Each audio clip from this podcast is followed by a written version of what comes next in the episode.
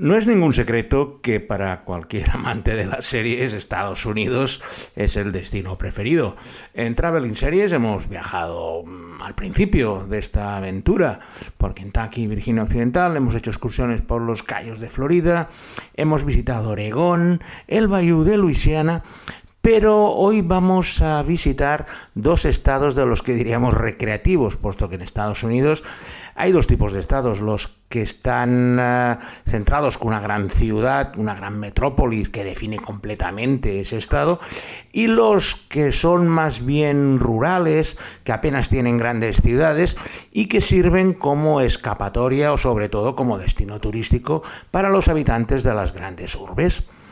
Hoy vamos a visitar dos de estos estados, puesto que vamos a prepararnos con una, con una merienda. Hoy va a ser una merienda de lo más dulce, puesto que me he comido ahora unos, unas crepes con abundante sirope de arce, un helado de Ben Jerry y todo ello regado con aguamiel porque son los tres productos edulcorados más conocidos de los dos estados que vamos a ver hoy con Travel en Series con Lorenzo Mejino, que son New Hampshire y Vermont.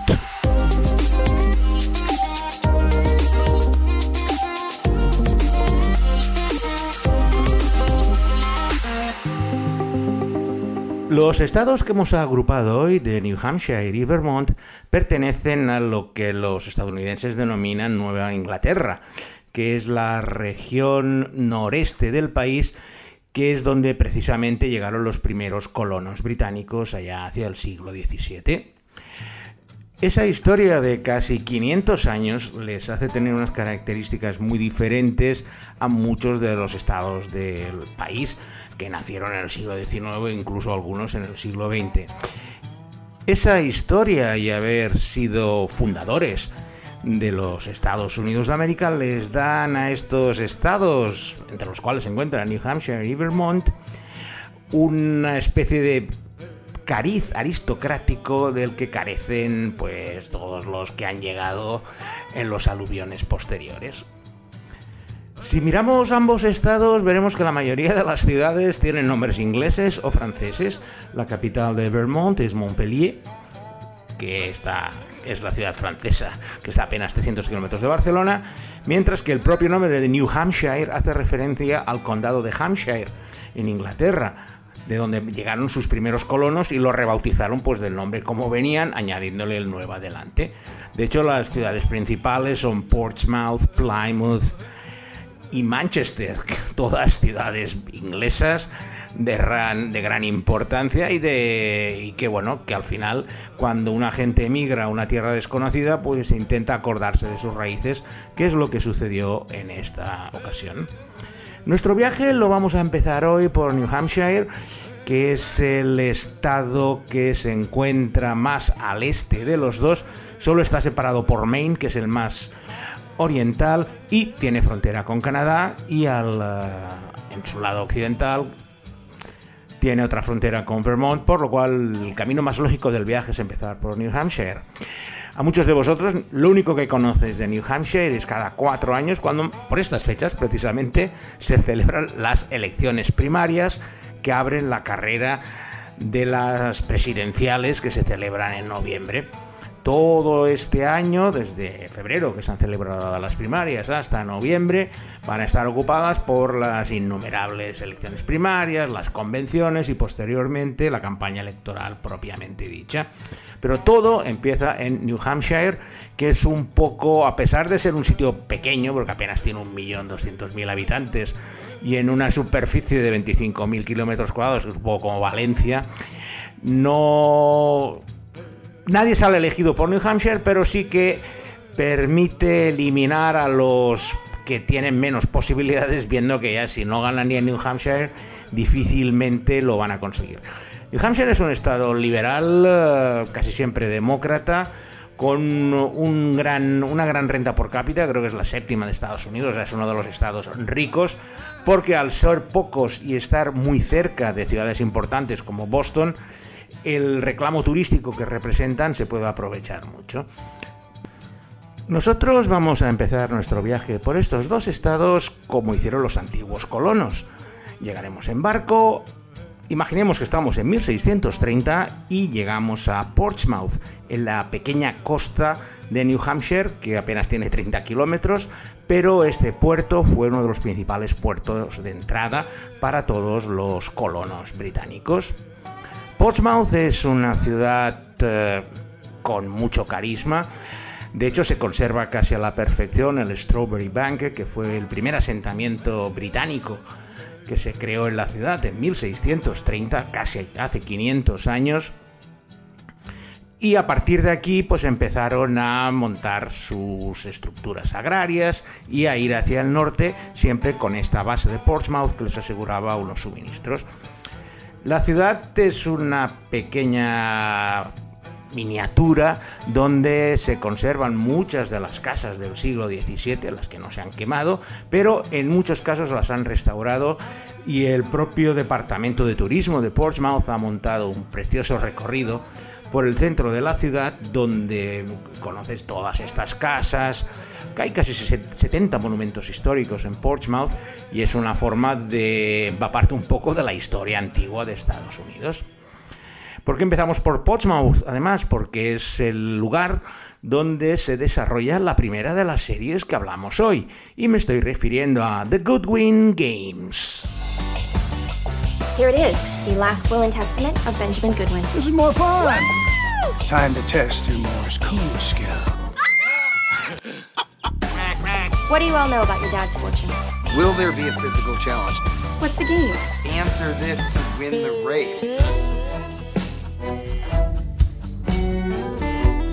The Goodwin Games es una comedia sobre tres hermanos que se reúnen por primera vez desde hace muchos años para el funeral de su padre. Primero tenemos a Henry, un cirujano muy prestigioso, pero con un ego insufrible. Chloe, su hermana, que era un prodigio de las matemáticas, pero abandonó la universidad para convertirse en una actriz eh, mediocre. Y por último tenemos a Jimmy, un chorizo que ha sido condenado en muchas ocasiones y que tiene que sobrevivir como puede con diversos trapicheos. La sorpresa les llega cuando, tras el funeral, se reúnen en casa del abogado para conocer el destino de la herencia, la copiosa herencia de su padre, que es más, casi más de 23 millones de dólares, y descubren que su padre, que no les ha perdonado que estuvieran peleados entre ellos, ha diseñado una serie de juegos que el ganador de entre los tres será el, mm, el, ganador de la herencia. Así pues, en cada programa empieza con un vídeo grabado por el padre donde les propone una prueba que pondrá pues, a prueba precisamente su habilidad, su destreza o su forma de colaborar entre los tres para mm, declarar un ganador al final. La serie es una comedia negra, puesto que ya os podéis imaginar que tener a tres hermanos peleándose por una herencia a través de los juegos que su difunto padre les va proponiendo, pues es una fuente de bastantes risas. Uno de los actores es TJ Miller, que era pues, el, el loco Bachman de Silicon Valley, y los otros dos actores... Uno es Scott Foley, al que habéis visto en Revenge, y la otra es Becky Newton, que estaba en Betty la Fea. Son buenos actores, pero la serie tenía un formato un poco extraño, claro, el juego semanal podía ser muy cruel y lo cierto es que apenas duró una temporada. Aunque estaba ubicada en una ciudad ficcional de New Hampshire como es Granby, todas las tomas exteriores incluso la cabecera está rodada en Portsmouth, aprovechando precisamente ese barrio marítimo y esas vistas que tiene la ciudad. Vamos a dejar Portsmouth para irnos hacia el interior hacia lo que son las mayores atracciones turísticas del estado de New Hampshire, como son sus montañas y sobre todo sus estaciones de esquí. La mayoría de neoyorquinos, bostonianos, la gente que vive en el este de los Estados Unidos, la nieve de las montañas roscosas le cae muy lejos. En cambio, en, en, esta zona, tanto en New Hampshire como en Vermont, pero sobre todo en New Hampshire, tiene las mejores estaciones de esquí de la zona este, con el punto más alto, que es el Monte Washington, de 1900 metros, uno de los lugares más turísticos de la zona, puesto que en invierno es una estación de esquí, pero en verano hay un trenecito que crearon en 1860, una especie de tren minero, un chucuchú, podríamos decir, que sube tranquilamente hasta la cima, También hay una carretera que sube hasta la cima.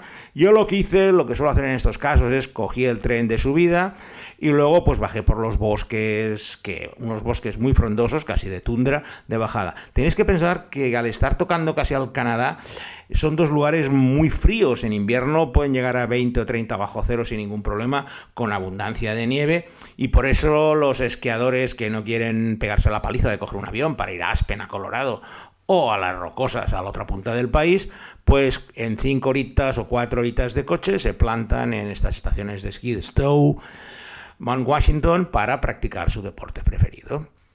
Y en esta zona montañosa, que es donde finalizan los Apalaches, es donde se desarrolla la segunda serie de nuestra selección de hoy. Me estoy refiriendo a Stand Against Evil. To the dear souls that Claire hath left behind, her daughter Denise, her beloved husband, Sheriff Stanley Miller. Earth to earth, ashes to ashes. Claire Miller, what the hell were you up to? Stand Against Evil es una comedia terrorífica y muy desmadrada sobre las vicisitudes de una pequeña población de New Hampshire, de la que no desconocemos el nombre, pero que se construyó sobre el lugar donde eran quemadas todas las brujas en el siglo XVII. Lo que ha hecho que el lugar sea maldito, puesto que empiezan a surgir de sus entrañas terrestres todo tipo de espíritus, brujas, demonios, que están haciendo la vida imposible de los lugareños. Para luchar contra toda esta tropa de seres sobrenaturales, se forma una pareja muy improbable con el antiguo sheriff del pueblo, Stan Miller, que harto de tener que luchar contra los espíritus renunció, pero se encuentra colaborando de nuevo con la nueva sheriff, Evie Barrett, que ha sido nombrada para defender precisamente a la ciudad de esos seres sobrenaturales. Es una comedia muy desmadrada, o sea, básicamente los efectos especiales son cutres, la sangre sale disparando, pero tiene la ventaja de tener un buen actor principal como es John C. McKinley, al que recordaréis como el doctor gruñón de Scraps, que solo por eso ya vale la pena por lo menos echarle un vistazo a la serie. Su temática gore mezclada con comedia es un plato difícil de comer para mucha gente, pero ha tenido una cierta personalidad, puesto que ha estado tres temporadas en antena, y es otra forma de conocer la parte rural de New Hampshire. Ya os he comentado que uno de los principales atractivos de New Hampshire es el turismo. Hemos ido a las estaciones invernales, donde esquían los ricachones de la costa este, pero una de las atracciones turísticas más importantes es el otoño, cuando cambian las hojas. Los colores de los inacabables bosques de la zona tienen todas esas tonalidades de colores que estamos tan acostumbrados y podéis conducir kilómetros y kilómetros por esos bosques con todos los colores, desde el rojo hasta el verde, pasando por amarillos, ocres, naranjas, que le dan al otoño en New Hampshire una, ser, ser uno de los destinos turísticos principales de la región. Y en esa región eh, tenemos la ciudad de Plymouth, que es, una, es uno de los centros donde la gente puede ir a visitar todos estos bosques cercanos y es donde se desarrolla la tercera serie de nuestra selección y la última de New Hampshire. Y me estoy refiriendo a The Brotherhood of Poland, New Hampshire. Julie's messing around with one of Katie's teachers. He's whack. We have lost weight, Julie. A woman loses weight in the winter, she is having sex. My husband committed suicide. We just came by to say how sorry we are. I wonder if she shot him. My first thought. The Brotherhood of Poland, New Hampshire es la historia de las familias de tres hermanos, otra serie con tres hermanos en New Hampshire, que se encuentran en la ciudad ficticia de Poland, en el estado de New Hampshire. Uno de ellos es el sheriff de la ciudad, otro es el alcalde y el otro es un parado. Los tres eran grandes héroes locales en su juventud y ahora pues tienen que enfrentarse a problemas como la economía, el eh, llevar el pueblo adelante y en el caso del más pequeño pues intentar encontrar algún trabajo. La serie trata la hermandad y las relaciones entre estos tres hermanos a los cuales la vida les ha mandado en direcciones diferentes, así como de sus respectivas familias. Lo principal que debéis saber de esta serie es que fue creada por un gran guionista, David E. Kelly, que ahora hemos tenido Big Little Lies hace poco y ha sido la persona que nos dio la ley de Los Ángeles, Picket Fences, Ali McBeal, El Abogado, Boston Legal, vamos, uno de los patas negras. Pero con esta serie la verdad es que no, no dio pie con bola. A pesar de tener un gran reparto con Randy Quaid, John Carroll Lynch y Chris Penn, la serie le faltaba garra porque era demasiado floja y costumbrista y apenas emitieron cuatro episodios de los nueve que llegaron a rodar y sigue siendo uno de los principales fracasos en la carrera de este gran guionista que es David E. Kelly ante las series que os he dicho ya os podéis imaginar que no es un cualquiera. Visto New Hampshire de norte a sur, vamos a saltar al cercano Vermont, donde vamos a ver Primero de todo, la principal atracción de todo el estado y una de las principales de toda Nueva Inglaterra, aunque es una atracción un poco rara, puesto que se trata de la factoría de helados de Ben y Jerry, que se encuentra en Waterbury, Vermont. Los helados Ben Jerry son conocidos en todo el mundo, aquí en España también los tenemos, pero la fábrica original se encuentra en este sitio de Waterbury que es uno de los lugares donde he visto más gente visitando. Había unas colas impresionantes de padres, niños, para hacer visitas guiadas de 30 minutos, donde te enseñan, pues bueno, cómo se hace un helado. Tampoco es que sea una cosa muy muy complicada, pero bueno, vas pasando por las diferentes fases y luego, por supuesto, tienes tu degustación y la tienda donde la gente compra todos los regalos habidos y por haber. Después de, bueno, después de haber tomado este helado tan bonito, nos vamos a ir a la principal atracción turística real de lo que sería Vermont, que es el enorme lago Champlain. El lago Champlain es como 180 kilómetros de largo y está pues a caballo entre Vermont y el cercano estado de Nueva York y al norte toca con Quebec, con Canadá.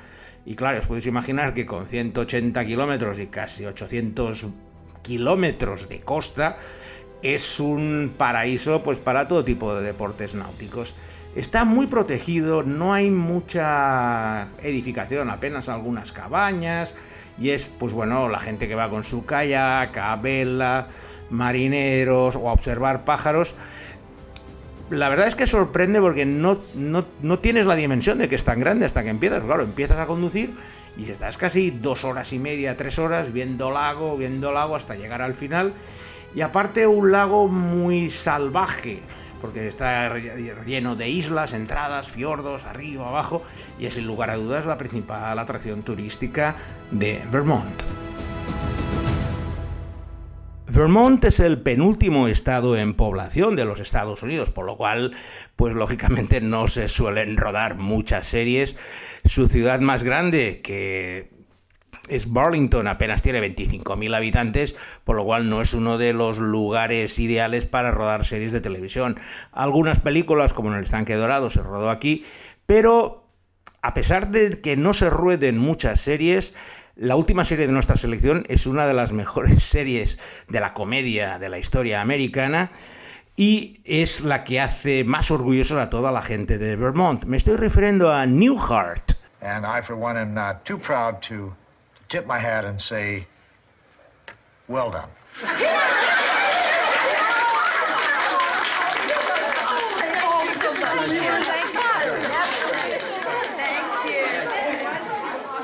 Dick, am I crazy or are those women happy? I don't know what you said, but it certainly turned the trick.